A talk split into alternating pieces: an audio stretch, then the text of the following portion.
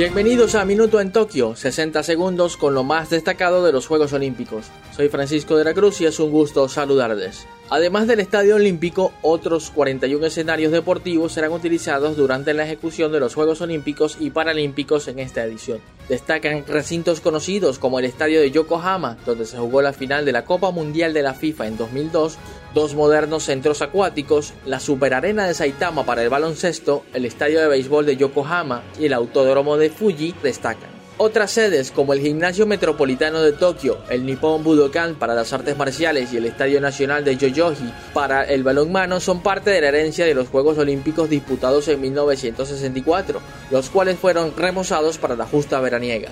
Varias de estas sedes son temporales para la ejecución de los juegos y al concluir se llevarán a cabo cambios para facilitar su mantenibilidad o volverán a su uso cotidiano para el cual fueron construidos. Termina nuestro minuto en Tokio, Ashitamade, que en japonés significa hasta mañana.